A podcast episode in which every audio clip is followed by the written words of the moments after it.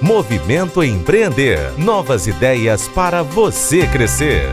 Patrocínio Assembleia Legislativa do Estado do Ceará. Correalização Sebrae. Realização Fundação Demócrito Rocha. Hoje a gente vai falar sobre música, música e empreendedorismo. Qual a ligação entre esses dois universos? Ao contrário do que muita gente imagina, ser artista é também empreender ter uma carreira, ter um negócio, é preciso ter gerência sobre ela, saber antecipar cenários, como chegar ao público, como vender seu produto, seja uma peça de teatro, um festival, um novo hit. No programa de hoje a gente vai conversar com a cantora Mayra Abreu sobre esse cenário artístico empreendedor brasileiro. Oi, Mayra, tudo bem? Boa tarde, seja bem-vinda ao programa. Tudo bem, boa tarde. É Mayra ou Maíra? É Maíra. Maíra, pronto, muito bem. Vamos empreender direito com o nome do produto, né? Que acaba sendo o artista. Queria que você começasse a falar dessa relação música, arte com empreendedorismo. O que que você teve que aprender na marra? Porque às vezes a gente tem que aprender, né? Apanhar um pouquinho para saber entender que a gente aqui tem que gestar o nosso e administrar o próprio negócio que é a música, que é a arte. É, o empreendedorismo é, ele é, a, ele é definido como a, a, a, intenção de realizar. Né? Então, quando você organiza setores para realizar algo, é um projeto, um negócio, uma área de negócio. Eu não sou, eu, não sou artista propriamente dita, mas eu acabo sendo, exercendo a, a, a arte, né? Quando eu começo a trabalhar com artistas, com festivais, então, a relação da arte, da cultura e do empreendedorismo, eles são é o mesmo assunto, né? Porém, às vezes, talvez não enxergar o setor da cultura como uma área de negócio é, torne, eu vou falar disso talvez mais na frente, né? De, torne isso um, um desafio, como você Sim. falou, né? Às vezes a gente tem que aprender coisas na marra, né? Mas isso faz parte de, do desenvolvimento de qualquer setor. A gente vai entendendo quais são as ferramentas, quais são as leis de incentivo, quais são as, a, a estrutura é, e as camadas que fazem parte desse negócio, né? E ele vem se desenvolvendo. Aqui, então a arte e a cultura ele também ele vai nesse caminho. Em 2019 você criou a Reverbera Soluções Criativas, né? Foi a necessidade uhum. de diversificar o trabalho para alcançar novas possibilidades. Em 2019, aí a gente, ah, pré-pandemia, né? E depois veio a pandemia, queria que você explicasse um pouco do que você criou e como é que você tem desenvolvido esse trabalho. É, a Reverbera, ela é uma, uma empresa que ela oferece plano de gestão. Eu até brinco que é um plano de gestação. Ela mesma surgiu na minha vida quando eu percebi, eu já tinha formado a Reverbera, né? que é um, um, como se fosse um hub de soluções, onde ferramentas utilizadas em outros setores de negócio, elas passam a, a, a trabalhar a serviço da criatividade. Então, entendendo que para a gente criar, para a gente poder inovar nesse setor, é, é necessário um método, um processo, né? é necessário você utilizar ferramentas de gestão, né? como um, uma área de negócio mesmo não negócio do, no sentido do business, uhum. mas numa área profissional.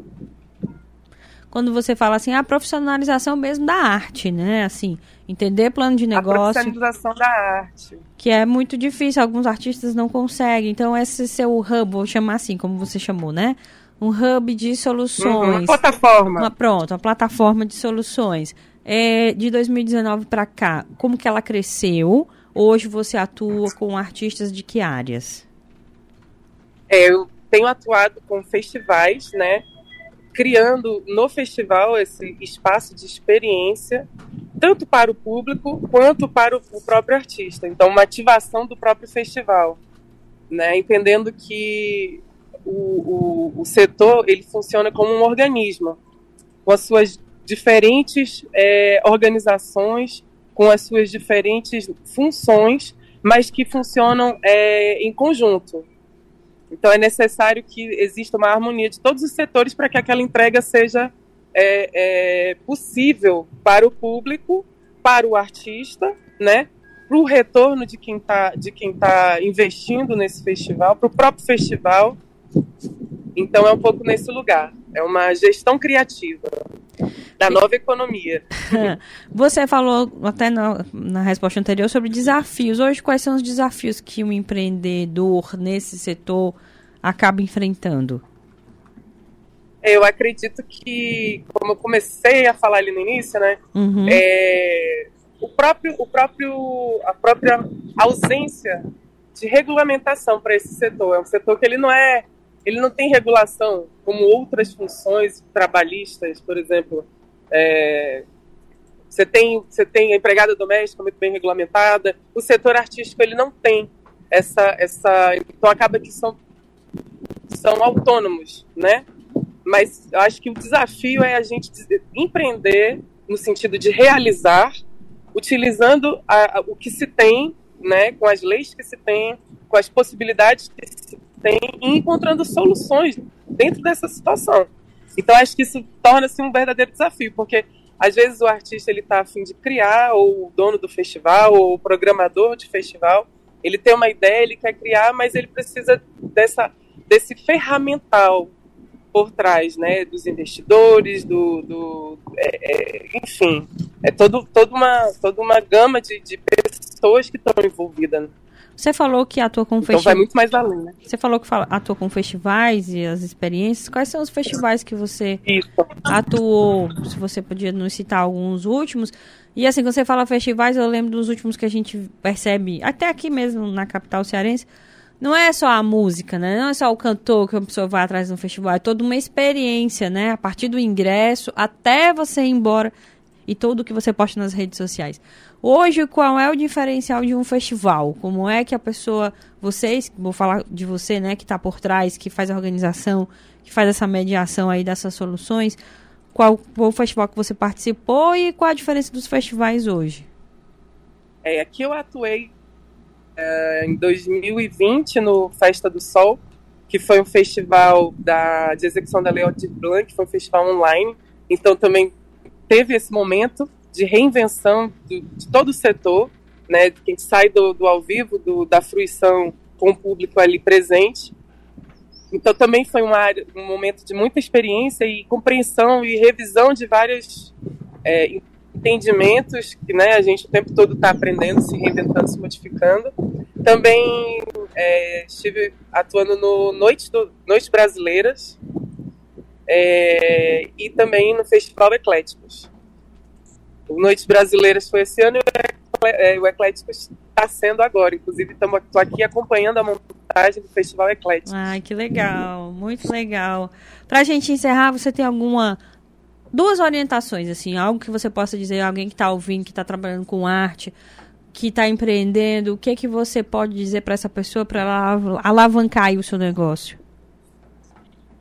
É, ainda pegando um gancho da resposta anterior, você perguntou qual era o diferencial, né, dos, uhum. dos festivais. É, e eu acho que a experiência como um todo, ela é, ela, é, ela é entrega, não é só o show, né? Não é só o momento que a pessoa está lá é, vendo o artista que ela escolheu assistir.